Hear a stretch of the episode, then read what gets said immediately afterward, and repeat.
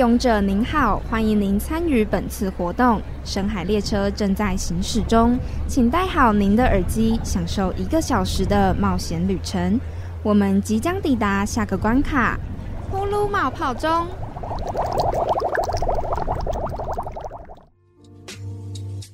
Hello，大家好，欢迎收听《噗噜冒泡中》，我是噗噗，我是露露。大家跨年过得如何呢？有没有去看烟火？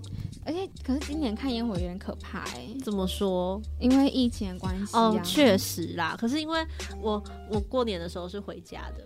啊，所以我是在偏乡。虽然我们 那边跨年人也是很多哈，是真的很多。要我给你举例吗？我朋友有一次跟我说，他要去摇滚区找他阿妈，然后他说了这句话之后，就再也没有看到他了。我下次看到他已经是个，就是放假完之后开学了，哈哈，超超多人。你这是什么举例啦？真的很多人呐，而且摇滚区坐的都是阿公阿妈，为什么？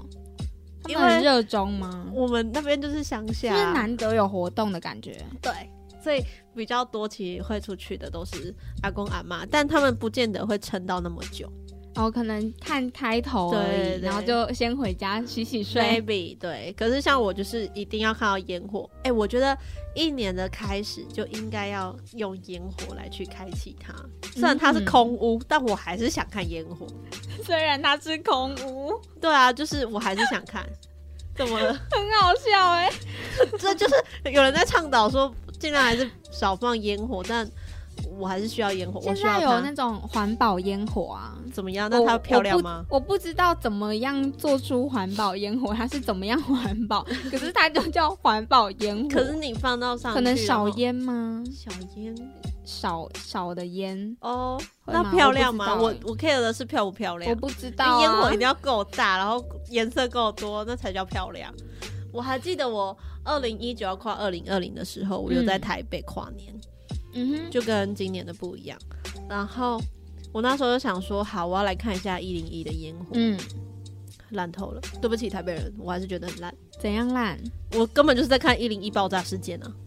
它它这个建筑物就是没有，我们找到一个，我们在一个巷子里面，嗯，那里的感受还不错。就是你在巷子里面跟一群陌生人，然后一起倒数三二一，然后一起说圣，哎，不是圣诞快乐，新年快乐的部分，对，还不错。但是放烟火时候，因为去年的台北那时候。好像雾还蛮浓的，就是天空没有到很晴朗，然后一零一就整个很像是。我记得因为那天下雨，对，那天就是微阴，然后又就是湿湿的，嗯，对，然后所以那一年烟火，我从下往上看，我真的感觉一零一爆炸了，我差点就报警了。你很夸张，它真的不是很好看呢，哈。它我觉得它就是那个烟火的那个烟很多，因为它炸很多。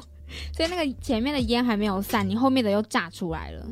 我觉得烟火这种东西，电视上看最美。没错，因为它透过转播啊，你可以看到各个角度。哎，可是我还是觉得电视上看跟实际上看的还是有，就那个感受有落差。对，可是如果你追求美的话，电视上还是比你亲眼看比较美。对，没错。可是像我们家乡那边的，真的是。超美，超哦，就是算你会开始，你会从头微微的三十度仰，慢慢的、慢慢的、慢慢的变成九十度，然后慢慢的一直一直往后仰，因为它的烟火不知道为什么会越打越高，反正就是很漂亮。然后因为是在合体，嗯，所以它天空是它没有其他建筑物会挡住，嗯就会很好看。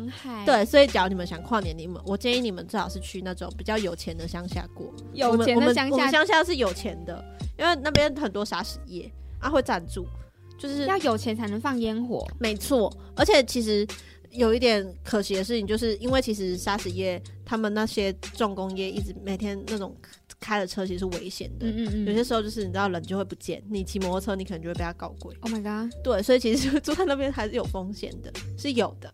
所以可是风险还是可以换到厚利，就是。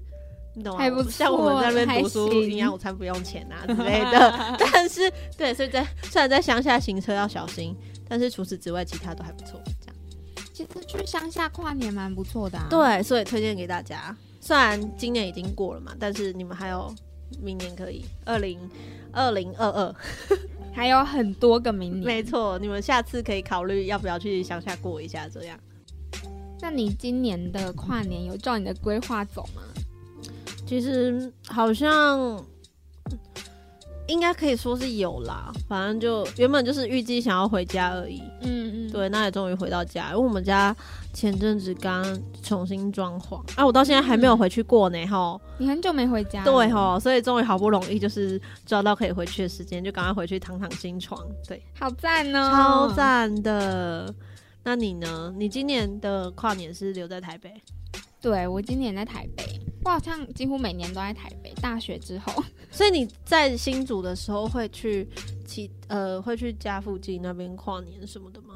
还是会留在家里？我就会留在家跟我爸妈一起看电视。哦原来如此，所以就不会选择要出去人挤人。如果在新竹的话，我就不会出门。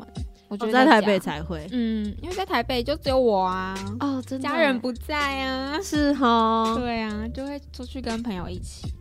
哦，也是啊，有道理。因为其实像我们那边，只要有跨年的话，我就会去跟我只要回南部，我就会跟南部的国高中朋友一起跨。对啊，对。那假如没有的话，我就在台北跟台北的朋友一起跨，这样。嗯，虽然我在台北也是跟高中同学一起跨，啊 是哈，哎，可是也很好啊，就是假如两个都留在台北的话，嗯嗯，其实蛮不错的。没错，而且每次说到新年啊，今天是一月一号嘛，你有没有什么样的新年愿望？我真的没有在许新年新希望。那有没有目标这件事情？今年的目标当然就是先找到工作哦。对，哎天哪，我们今年就要毕业了。对啊，而且我上个礼拜吧，跟他女朋友就问我说：“你现在有很想要毕业吗？”我说：“现在真的没有哎。”对，因为因为我现在就是过得很好啊，然后毕业之后我就要。面临失业的问题耶，没错，我前几天才在思考这个问题而已。就是我很我很讨厌改变环境这件事情，嗯，可是你不得不接受的就是你马上下一个阶段就要来了，嗯，然后你准备要跨入新的阶段，那假如你因为以前的是你每当你跨入新的阶段，都是有人在推你背后推你，但接下来这一个阶段。假如你毕业之后没有马上去就业，那你就是停滞的。对对，而且你停滞的同时，其实没有人会去会去，呃，好像 push 你，或者是你应该要去怎么做。当然会有家人，或者是你去看别人同才的压力。嗯，但是他已经不是像是什么义务教育或者是人生的规划了。对。他就已经开始慢慢走出了啊！你要自己去定 schedule。接下来是真的你自己在规划你的人生。没错，前面虽然你可以选择你要读什么大学什么的，可是我觉得那很不一样。对，真的很不一样。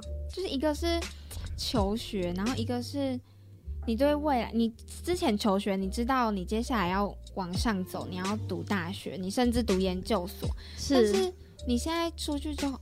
我要干嘛？就是未来是迷茫的。你真的可以开始体会到，所谓学长姐在毕业潮的时候，到底为什么会都说不晓得、不知道，很焦虑哎。嗯嗯，就算我现在是有工作人好了，你也会开始想说，那我毕业之后我要继续留在这份工作吗？还是我要去找新的工作？那我这份工作真的就不要了吗？还是说我要继续留呢？可是留这个会有前途吗？就是你会一直去思考。这样做是对的吗？对，你会一直质问你自己。而且你以前就是你还是学生的时候不在意的事情，嗯，可能你出社之社会之后，你就又会变得说你好像开始不得不在乎，因为很多事情会慢慢的标签化贴在你身上，然后就变成说别人可能会透过这这些东西然后去检视你，就是什么单身啊，或者是。呃，之后我们要结婚，然后工作能力，还有就是家住哪里等等的那些会影响到你工作考量因素的那些东西，或者是可以变成别人八卦闲谈的那种话语啊什么的，对，那些东西就很像是一个一个标签。你在学生的时候你可以不 care，所谓的做自己，但是等到你踏入了所谓的社会之后，好像这些东西你好像也变得不不得不去在意。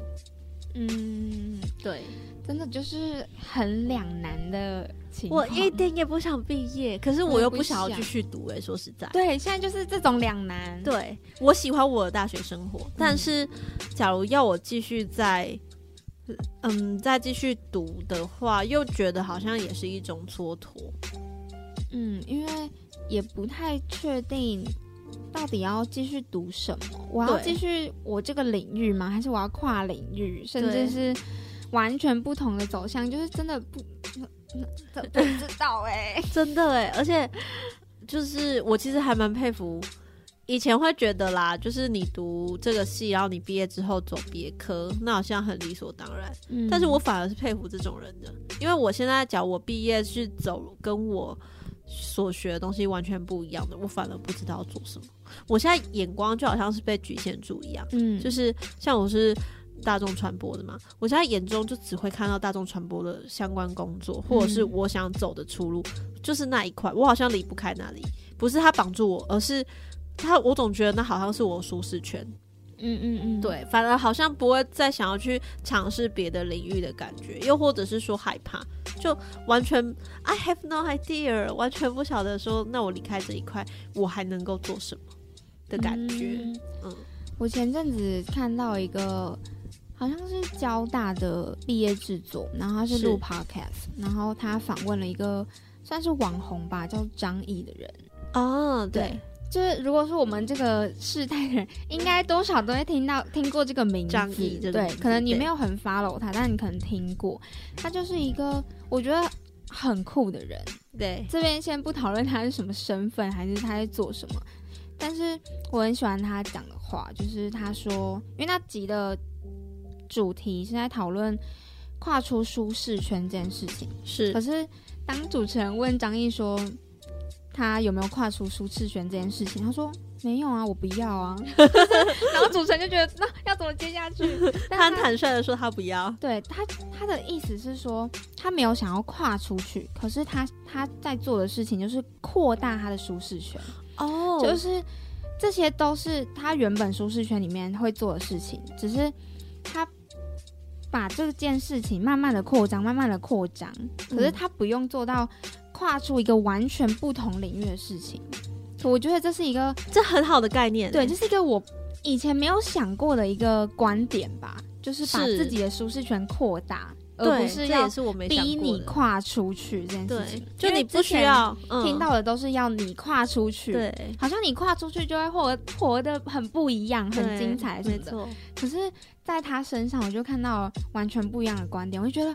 原来还可以这样，对，哎，真的，我觉得这是是一个非常正面，然后又很好的概念。对，而且我觉得他把他这句话就是真的实践在他身上，你看得到。是，嗯，我觉得反而比起跨出舒适圈、扩大自己的舒适圈是更加好的事情。嗯，我不确，我不晓得蛮难的啊。我觉得这两个都是难，嗯，因为扩大舒适圈，其实你也是慢慢的在把那些陌生的东西变成你自己熟悉的。其实说实在啊，跨出舒适圈，当你跨出去到新的领域之后，你在那个新领域久了，它也会变成你的舒适圈啊。嗯，那也是一种扩大，只是说刚刚张毅所说的那个扩大舒适圈，可能是从近，然后慢慢的、慢慢的，没有到一下子很极端的那一种。对对对，就是你可能会比较适应一些。但我觉得不管是哪一个，都是一个新的改变。你尝试再去做一些不同的事情，而这一些决定，你可能需要的不只是勇气。对，还会有一些外在因素吧，嗯，没错，多少会影响到你的决定啊，等等啊。而且最让人家害怕就是你，当你跨踏出大学这一个门之后，很多决定你都只能够自己负责。虽然说现在可能也是啊，嗯，但是你还有一些老师啊、长辈可以帮你担，就是提着你往前走。对，没错。但接下来就很可能就没有人会继续提着你往前走。嗯。太难过了，真是悲从中来啊！现在没错，哎，我是认真还不晓得将来所谓的将来我会在哪里，这就很像，我觉得现在的感觉也很像是高中一年级的我，完全没办法想象大学大一的我会在哪里一样。哦，我一直都没办法想象。大一那时候我还记得我在黑板，不是在黑板。我在台下在那边写国文、抄国文的东西，然后就在听国文老师算一些。假如啊，他那时候就在那边算说，假如我们是繁星直接就上了的话，可以省下多少钱？那假如你繁星没有上，然后你要去大学的那个面试的话，那你要先付多少面试费、车马费，然后什么样？就他就开始在算这些钱，或者是职考，那职考你要算多少？然后他最后就在讲一句说。反正你们现在就是好好读书，努力拼繁星，这样你们繁星上，你还可以帮你爸妈省个一两万嘞。他不知道怎么算，那时候他真的确实就是算了一一万多这样子。假如是面试升学的话，然后我那时候在台下就想说，是不可能啊！繁星叫我去摘星星也比较快嘞，就我完全没办法想象，就是高中三年后的我会是用什么样的方式考上大学，或者是考上哪一间大学？嗯，因为我从来就不是一个拥有目标跟梦想的人。嗯，对，你你是拥有目标或梦想的人吗？我以前有，就是我高中就是想要读大众传播，可是就是我上了大学之后，我就好像失去目标了，迷失吗？对，就是因为读的系的关系吗？我虽然踏进了同一个领域，然后我就觉得这真的是我要的吗？我以前在坚持什么？嗯，然后就你真的进来之后，你就会发现一些。以前不知道的事情，当然你也学到了很多东西。可是，没错，你也会想说，那我未来还要继续吗？就是又陷入一样一样的问题，一样的漩涡里面。是，然后就好像失去目标了，然后就觉得，啊，我要干嘛？我就进我进来了，然后呢？然后呢？接下来下一步是什么？对，就是一直重复这样子的状态。我还记得，就是去年的时候。哎，我们暑假吧，不是会校外实习吗？嗯，校外实习对我的影响很大。呃，也不是说赚到经验值很多，而是它是一段会让我一直记住的一个篇章。嗯，我一直记得有一次我跑社会线的时候，啊，我那时候是在报社实习啦，因为我其实是，我其实真的不晓得自己要做什么，因为我可以用电台，我喜欢电台，嗯，然后我也喜欢新闻。但好像都就是走一点点，一点点，你没有到非他不可的那种执念，对。然后，所以我才会把自己归类在没有梦想，因为我好像什么都可以，可是也好像也没有什么所谓，就是我一定要追求到它。所以，当你没有那个欲望的时候，你好像每件事情都不会做到最好的感觉。对。然后，我一直记得有一次我在跑社会线，然后凌晨的时候带我的学长就突然密我，他刚好也是名传的，然后。他就他就问我说：“就是我是不是我有没有想当记者？”嗯，我会说应该会吧。我就是我记得我给他一个很不肯定的答案，他就说会就会，不会就不会啊。你你要肯定一点，就就是你到底要不要？你真的想当记者吗？你只要想当记者，你要懂得被懂得就是耐操啊，然后耐热，然后又要不怕被骂，然后还要敢去问问题什么的。他说：“你真的可以吗？你真的想当记者吗？”他就一直问我这这个事情。他问我，我觉得他只是想要跟我确认，就是我没有这个决心，有没有想要努力的学。嗯，但那当下给我的感觉是，我觉得我看到的学长他是比我有热忱的，而他那份热忱有点重击到我，就我我明白我热忱比不上你。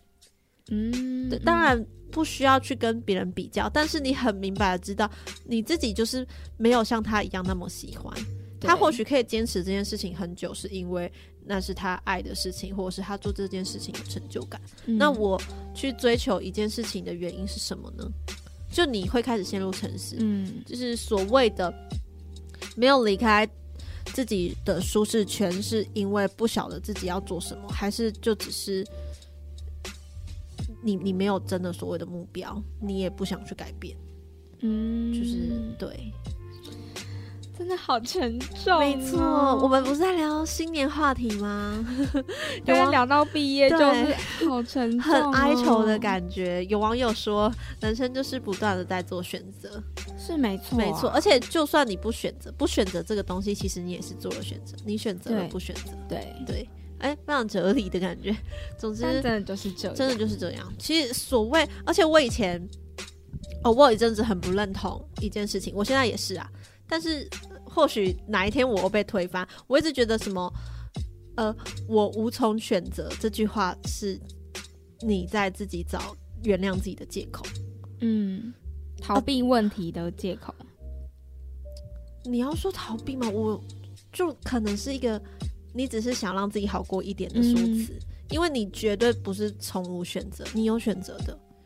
你或许选择听你爸妈的话，你觉得你的路是你爸妈帮你选的，你觉得你的路是因为你听朋友，或者是你我不知道你怎么样，你觉得是外力去帮你选的，嗯，但那也是你选择你去听他人的啊，你不是别无选择，你只是让自己别无选择，对，那是你选择让自己没有去选择的那一个身份，对，可是你却要用那种方式，然后把。呃，你现在不如意的人生推到别人身上，我觉得这样是不对的，因为你还没有接受自己，你还没有接受选择走这一条路的自己，那你就没有办法往前啊。所以我一阵子还蛮讨厌有人说这种话的，就是你不要再说你别无选择了，你是有的，你只是而且你已经选择，你已经选择了，而既然选择了，你不要再唉声叹气，我们要往前走啊。因为有些人会想要停留在原地，或者是说好，或许我再尝试一点别的。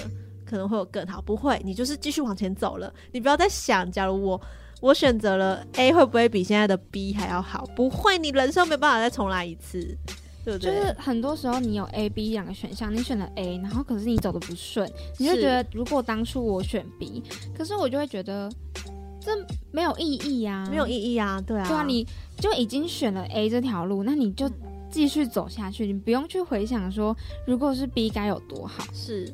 可能你走逼你也不顺呢，对啊，而且很很很有可能是这样哎，可能更更坎坷之类的。所以我妈很常跟我说什么早知道，可是我会跟她说你不要再说早知道了，就是没有早知道，没有早知道，没有人会早知道，对。而你选择了，你要相信你现在选择就是最好的，对你来说最好的。好，那脚不够好，那我们等到下一次的选择的时候，那你选好嘛，你不要选错了嘛。那你选错了，那就只能继续喽，不然怎么办？烟火又不会再重放一次，再下一次放烟火就是新的一年了哎。每次在那跟我说什么，你已经你别无选择，或者是早知道我怎么样我就选什么，没有早知道嘛，对不对？但是。很长，就是会听到有人说这句话。我很努力的在克制自己，不要说什么早知道，或者是说，哈，那假如当初有怎么样就好了。因为当你说出这句话的时候，就代表你在后悔嘛。而且我也我也是，我就是我觉得我蛮活在当下的。如果你要我选择，就不是很常有人会问说，如果你要回到过去或是去到未来，你会选哪一个？我说我不要啊，我都不想要。就我没有想要回到过去再重新一遍我的人生，我觉得过了就过了，而且我也没有想要到未来去看，说我未来发展会怎么样。我就是活在现在啊，我为什么要知道未来？哦，是我也不会选择去未来，可是我会想要就是回过去，回到过去的感觉。可是那回到过去并不是要改变什么，而是回去回到过去。再让我看看那一些已经不在的人，maybe 是这种的，对，就是，可是不管是选择回到过去，还是前往未来，这些都只是假设题啊。对啊，对啊，对啊，对啊。但是就觉得，为为什么问这个问题？可是我还蛮喜欢，蛮好奇有一些人的答案的，因为。你不觉得可以从这些答案里面找到一个人的个性吗？就是每个人的个性会影响他的选择，没错。而且特别是这种假设题，因为他们会很放心的去选。对对对，这所以这就像你说啊，因为你是一个活在当下的人，所以你哪边都不想去，你只就只想要过好你现在这一刻。嗯，你会怎么看待你经历过的这几十年的岁月呢？你会有后悔吗？开心吗？就是假要用一个情绪来。去描述你经历过的这几年，你会用什么样的情绪去做你的十几年的年度代表词呢？超难呢，因为我觉得每个阶段的你回想的情绪会不一样。那不然我们缩小范围好了，反正现在二零二一了嘛。那假如我们要为二零二零挑一个自己情绪的代表字，会是什么呢？你回顾你一整个从二零二零的一月一直到十二月。你这之中发生的所有事情，你把它浓缩起来。只要硬要在这里面选择一个情绪来为今年做一个代表词的话，你们的会是什么呢？那就让我们一起来思考这个问题。进个广告，休息一下再回来喽。有位勇者在森林里发现了沉睡的公主。嗯啊，一定只有真爱之吻可以拯救她。天哪！现在是几点了？本公主要去收听《噗噜冒泡钟》哎。你说的是每周五下午两点到三点的《噗噜冒泡钟》吗？没有错，重播时间是周六的下午一点到两点，还有每周日早上九点到十点。勇者公主，我们一起去听《噗噜冒泡钟》吧。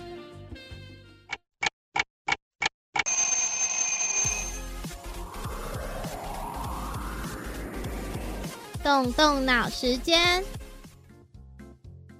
，Hello，各位听众朋友们，大家好，欢迎收听今天的动动脑时间，我是 DJ 动动。那我们今天呢，就是我们二零二一年的第一天了。对，然后不知道听众朋友们昨天是怎么样去跨年的呢？那其实啊，东东也有去问，就是朋友们，就是这一次跨年都要去哪里？因为其实今年的跨年还真的不容易跨耶，因为遇到疫情的影响嘛，所以其实很多地方都是取消的。那洞洞呢，其实今年的跨年就是选择睡觉啦，对，因为平常太忙碌了，所以。所以昨天呢，就干脆睡觉好了。那其实呢，不知道听众朋友们有没有人去像是什么？呃，板桥的新北耶诞城啊，或者是去一零一啊，或者是去总统府的前面，就是看升旗呀。对，那我觉得这些呢，其实应该都算是蛮有纪念性的。好，那我们今天的动动脑时间想跟大家聊聊什么呢？我们今天的动动脑时间呢，想要来跟大家聊聊元旦。对，那我们的元旦呢？这一次是有连假三天嘛？那我们来说说，就是一月一号元旦，就是其他的国家到底是怎么过的呢？好，那我们首先来聊聊英国的元旦。那其实，在英国呢，它在前一天的时候，家家户户呢，他们的瓶子里面都会有酒，然后家里也会准备肉，因为英国人觉得说，如果没有剩下的酒跟肉的话，那隔一年呢，就会变得贫穷。那除此之外呢，英国还流行新年要打井水的风俗。井水就是大家知道那个井，就是可以打水的那个井。那为什么他们要打井水呢？因为他们觉得，如果他们争取成为第一个人去打水的话，那这个人呢，他就会成为一个幸福的人。那打来的水呢，就是吉祥的水哦。那再来是德国的元旦，德国的元旦呢，他们德国人家家户户都会摆上一棵丛树跟粽树。那树叶间呢，都会插满着绢花，为的呢就是表达繁花似锦、春满人间的意象。那他们在除夕的午夜，新年光临的前一刻，他们会爬到椅子上，然后当钟声一响，噔，十二点的时候，他们就会跳向椅子，然后并将一个重物抛向椅背后，为的呢就是要甩去祸患。那跳入新的一年，其实，在德国的农村呢，还流传着就是要爬树比赛的过年习俗啦，为的就是要步步高升。其实有一方面呢，跟我们的呃华人的文化这种过年的文化还蛮像的。那再来呢，就是法国的元旦啦。那法国说到法国呢，他们的元旦是怎么过的呢？是以酒来庆祝新年。那人们呢会在除夕这一刻开始狂欢痛饮，就是好大啦，改一丁的给丢鞋。好，然后呢，他们会到一月三号才停止喝酒。哇，那真的是一场硬战哎！如果叫东东这样从一月一号喝到一月三号，好像真的是会喝到真的，嗯，很不清楚，可能到一月五号才清醒哦。好，那额外的呢？法国人他们还会觉得说，元旦这一天的天气啊，预示的就是新的一年的年景。元旦的清晨，他们就会上街去看看风向，然后来占卜一下。那如果是刮南风的话呢，就代表接下来的一年会风调雨顺，而且是平安，然后炎热的。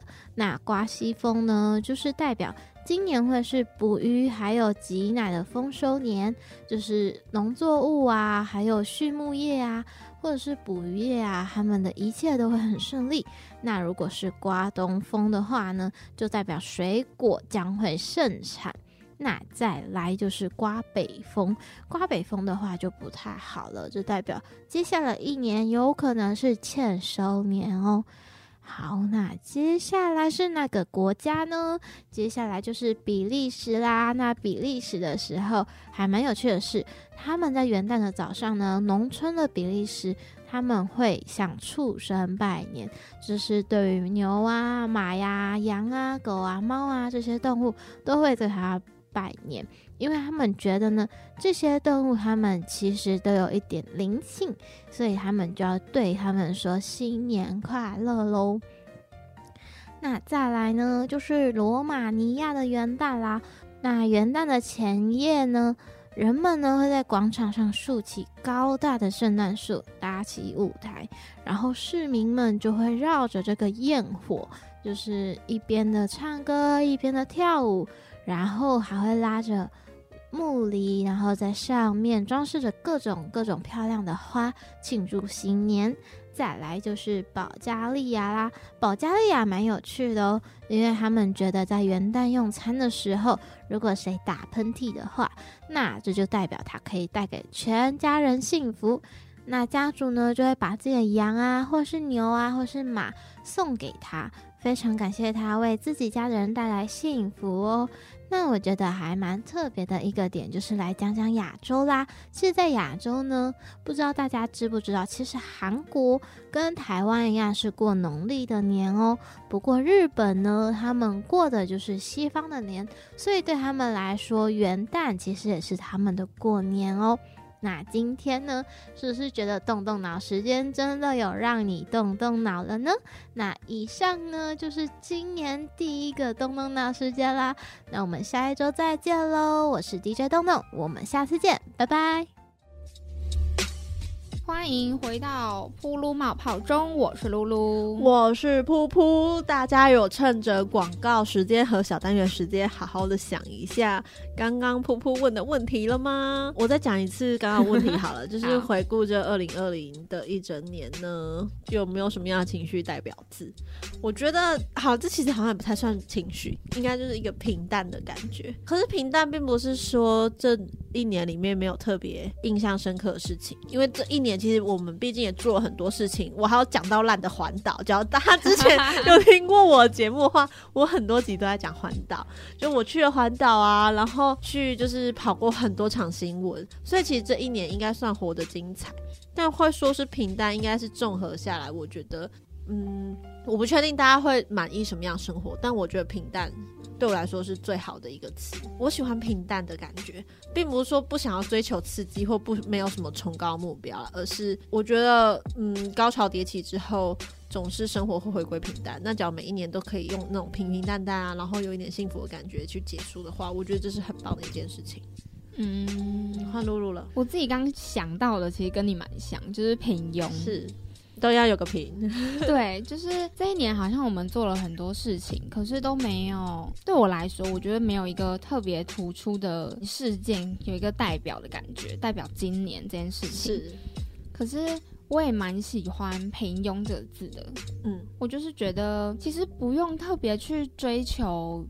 多崇高的目标还是什么远大的梦想，踏实的过生活的感觉，是我觉得就是一种脚踏实地的感觉。嗯，不是说你没有上进心去积极的增进自己还是怎么样的，可是你至少把你的领域的事情，你分内的工作做好了。虽然你做的是一件很简单的小事，可能整理一下房间。但是你把这件事情做得很好啊，是，这也是一个很值得鼓励的事情。对哦，我其实很喜欢一个概念，就是认真生活这件事情。假如大家有在 follow 之前那个三万跟二十五万的烦恼的那部分，就是黄山料。嗯，其实他之前有说过一本书，他书里面讲了很多的概念，但我最喜欢的还是他所说，他觉得好好的生活，认真的生活，去对待每一件人事物。我觉得这一个他所传达核心价值，我觉得是很不错的。而其实他那一本书，我也只记得这一 part。对，我觉得这个概念是很好的一个概念。认真生活，我有些时候也会好奇自己有没有真的认真在生活，会不会自己都很浑浑噩噩，所以才会当你看完一本书、听完一个演讲、去完一趟旅程回来之后，心灵没有是饱满的，而是有一点空虚，或者是没有从中领悟到些什么。嗯嗯，对我有些时候也会这么想，总感觉你出了趟远门，或者是你做了一点不一样的事情，应该会有一些不一样的体验带回家。那假如没有的时候，是不是因为自己没有很认真的在生活呢？可能没有认真的在那个当下，对那个体会里面。但反正回顾过来，就觉得好像其实还是有带点什么走。嗯，对，那些回忆还是留在我心中。假如大家有听到我听到烂的旅程，我里面其实这七天里面最感受最深的就是，当你去过所有地方之后，那一些地名就已经不再是。你在地理课本上看到的台湾地图了，因为那每一个地名都有你在那边发生过的故事。你看到它，你就会想到哦，我在那天在这里 在干嘛？没错，虽然我有一些旅伴，可能他们已经完全忘记自己去过哪了，对，但我其实很喜欢去记录一些小事情。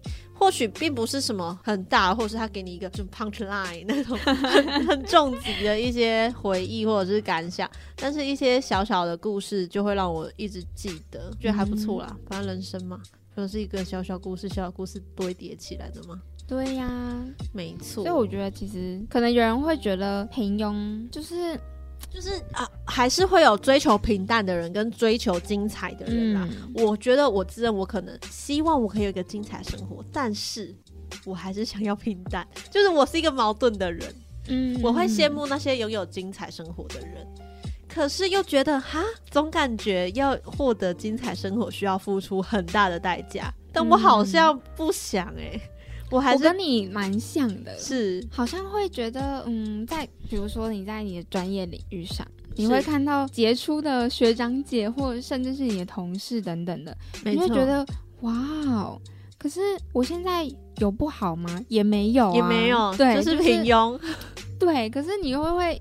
有点矛盾，真的很矛盾的心态。你你会你或许会想说，他别人做到了，然后他可以享有这样。嗯，那我自己也有点想，可是又想要有平淡的感觉，就是又觉得，哎，我好像居于现状，好像也可以。嗯，对，就好，真的还蛮矛盾的。真的人生好难。对，而且我到后面自己都觉得，其实我还是一个很自我的人，我就是只想做我自己想做的事情。嗯，我想要为自己努力，我想就是。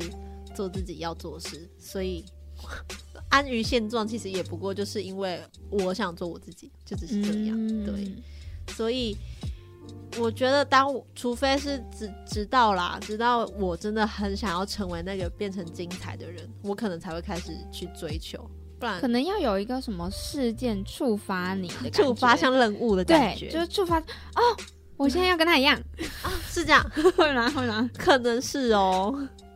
因为呃，我还记得我前阵子不在做壁纸嘛，我们都是。嗯，然后我有一个壁纸，不是一个，我就只有一个，不是不要再多了，太恐怖。我壁纸的内容是文创业者的一些，就是我们去搜访问了一些充满台湾文化的一些文创业者，嗯，那其中有一个就是自作自受，只要大家有去过红楼。然后第一层一进去的右手边，你们就会看到一个非常古色古香的一个地方，嗯，那个就是我们的采访者叫自作自受。呃，会突然提到他，是因为我们在受访的过程中，他们很特别，所以我想跟你分享。我们那时候是去到他家，天啊，他他家，因为自作自受是一个以台湾味跟怀旧感为主轴的一个一个品牌。嗯哼，我们一到他家，天啊，全部都是老物。就是赞呢！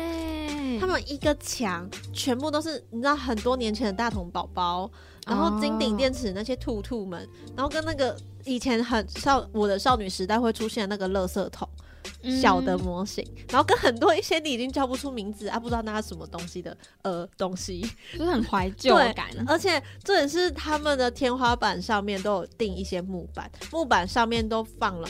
一个个的行李箱，我想说，到底多爱旅行？你知道里面装的是什么吗？全部都是他们从跳蚤跳蚤市场，呃，搜刮回来的，呃，就是老物，全部都是很酷哎，超多超多东西，对。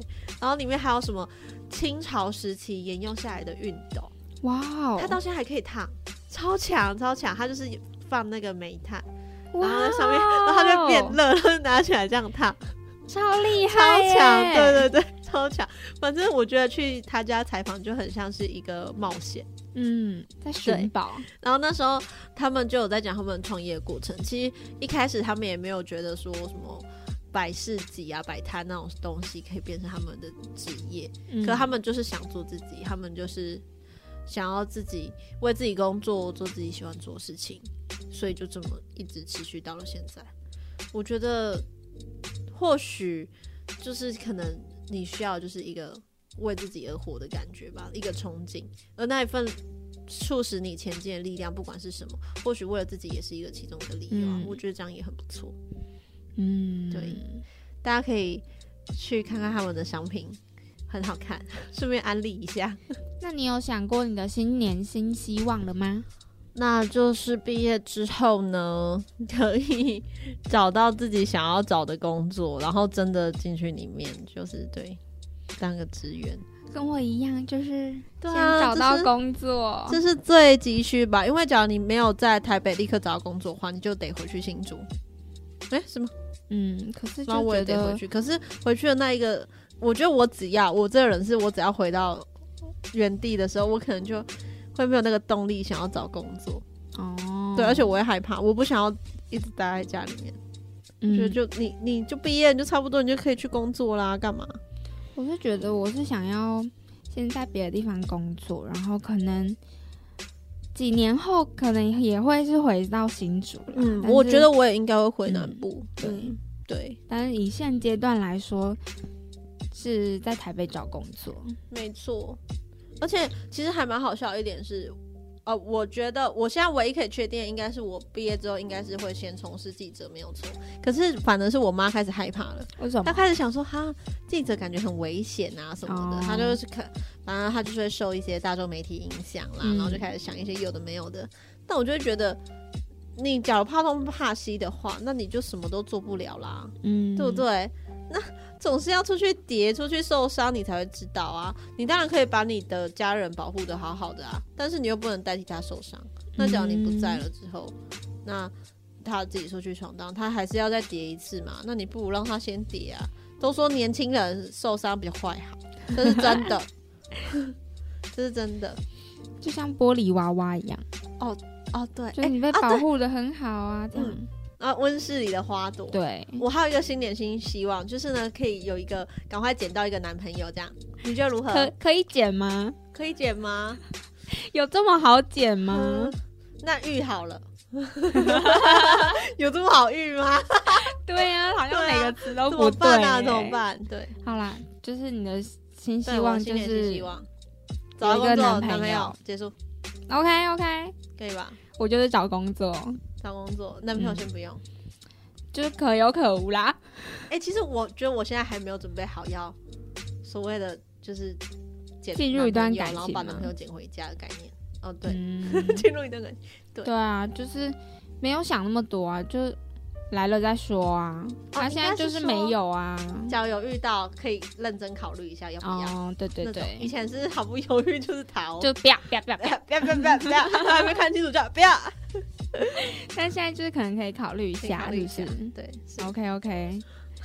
那我们刚才呢也征求了几位网友的新年新希望，没错，他们先来跟大家分享。没错，他们有的就是希望就是学业顺利吧，啊，顺利转学，对，交到女朋友，这个大家蛮多共同希望的。然后还有高普考成功。好难哦！对，新的工作环境的新同事和老板都可以，就是人很 nice 啊，或者是赚大钱啊，有花不完的钱等等的。还有研究所毕业啊，还有好好呼吸。对，好好呼吸，我很想要帮他加长语句，能拿掉口罩，好好呼吸。哦，能，这也是我的新年新希望。我真的希望明年不要再有疫情了。可是，一现在好像有点难呢，因为病毒一直在变种，然后一直在出新招来对付人类吗。对啊，我真的不懂哎，我真的不懂啊！我第一次遇到就是这么久的那个，因为像 SARS 当初也没有到那么久，对不对？我不记得那时候多久，因为我们还好小。二零零三年的时候，SARS 对啊，就我们我记得也是有一，阵子，但是没有到现在已经快一年了哎、再过几个月就一年了、欸，就病毒越来越厉害了啊，是不是？是不是世界要毁灭了？可能也差不多了吧。可能哦，可能哦。结果台湾现在看似是唯一净土，但是现在有点破功，希望可以继续，就是不要再扩大了。真的希望大家保护自己，也保护他人。没错，新的一年我们挥别了二零二零之后，我们一定要就是好好的，希望这一年是新的开始啊，真的是新的。对，哎、有有网友说，他说他想到了，他希望我可以写想到就是。写给铺路的信的内容哦，他说他希望可以想到要写信的内容啦。你这个愿望真的有点太……太晚了哦。，对啊，怎么回事呢？那你为什么今年文开的时候你没有想到呢？对呀、好吧，就是新年新希望，还是让你过，好像在评分，对，没错 什。么可以，什么不可以。好啦，就希望你真的可以寄出信，好吗？希望大家都可以寄出信，好吗？那我们收一下信嘛，真的好久没有收信了耶，超级难过的，我都哭了。你们就快要听不到我们的声音了哈。网友继续回复，他说他写完信封了，内容写完，内容。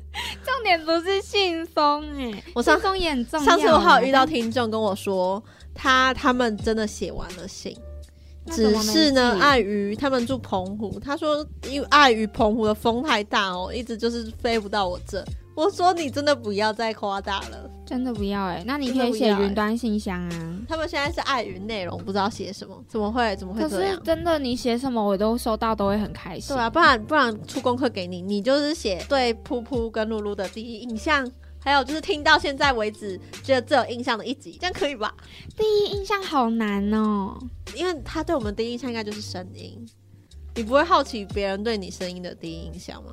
我好像没有问过这件事情，好像没有听过人家对我的声音有什么评价因为。我们通常都听到声音就会看到人了啊，但在这个世界里面，哎，对啊，就是在广播世界里面，我们就只会先听到声音，这也是我最喜欢的地方，是哦，嗯。不想要露就，有一个神秘感。嗯，我觉得想不想露脸是其次，就是你可以透过声音去想象无限的可能性。是，嗯。就像你小说小说的主角，啊。你想要多帅，多符合你的菜，就有多符合。你就把它想成什么样子，你就代入。对，没错，随便你不受限，我就觉得很棒。没错，而且我觉得“距离造就美感”这句话是真的，完全成立。而且这个不管运用在哪，就是面向，我觉得都是很 OK 的。嗯那有一些友情呢，你一旦太过黏，很容易其实会加速贬值，我觉得。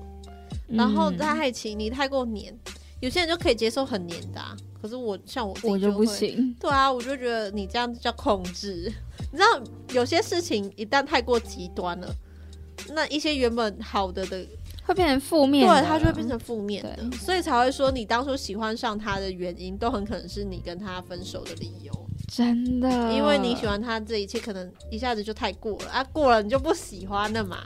就我们要懂得控制我们的那个比例，好不好？对啊，我们不能超出一下爆满这样子，不行。可是我觉得要抓取平衡这件事情好很难哦，我觉得我们一辈子都在做这件事情。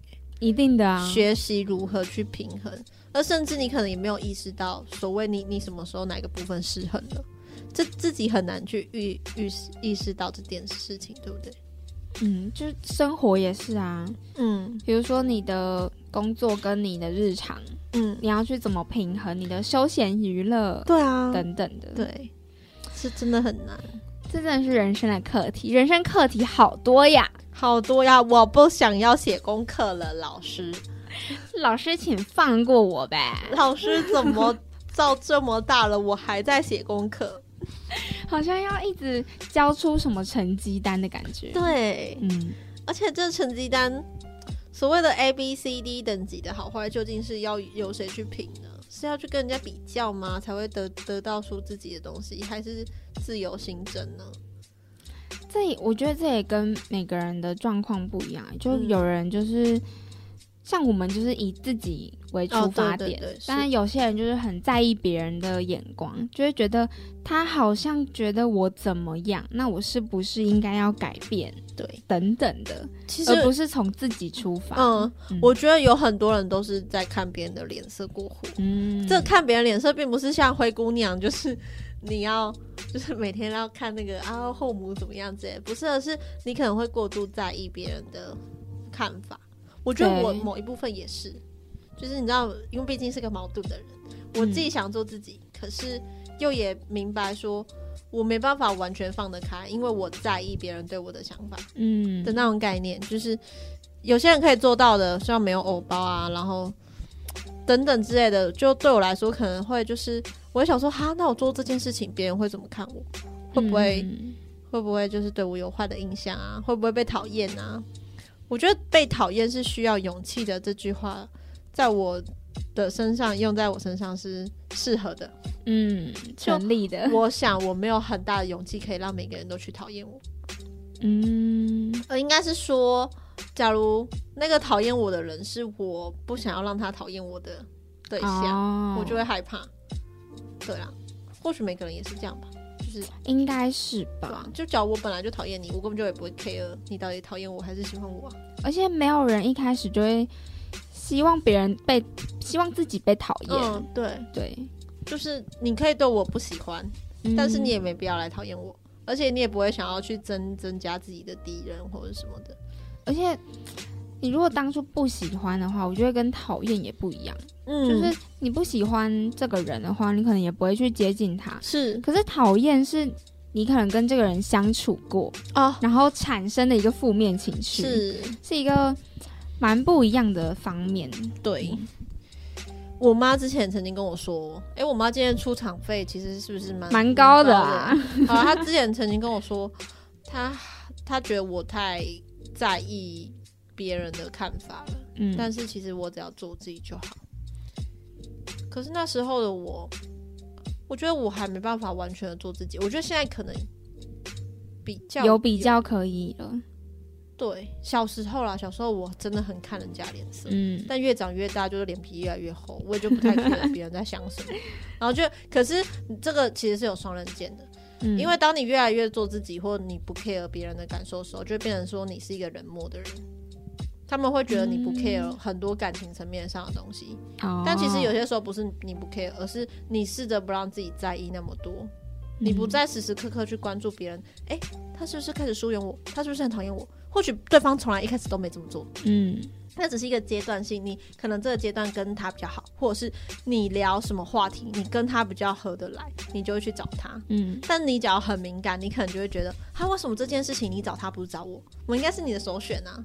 你知道，有些时候人际关系上都会有这些小挫折，就是你会开始想说，会不会我最近这阵子报告很忙，然后我们原本这一群可能五六个人，大家好像开始疏远我了。其实没有，嗯，那可能就是因为大家都很忙。对，但是你很敏感或者是在意的话，你就会开始想，我会不会哪里做错了？会不会其实是我怎么样了？会不会他已经开始疏远我了？什么什么的？嗯，当我开始反省自己。对对，可是这样你其实也是辛苦。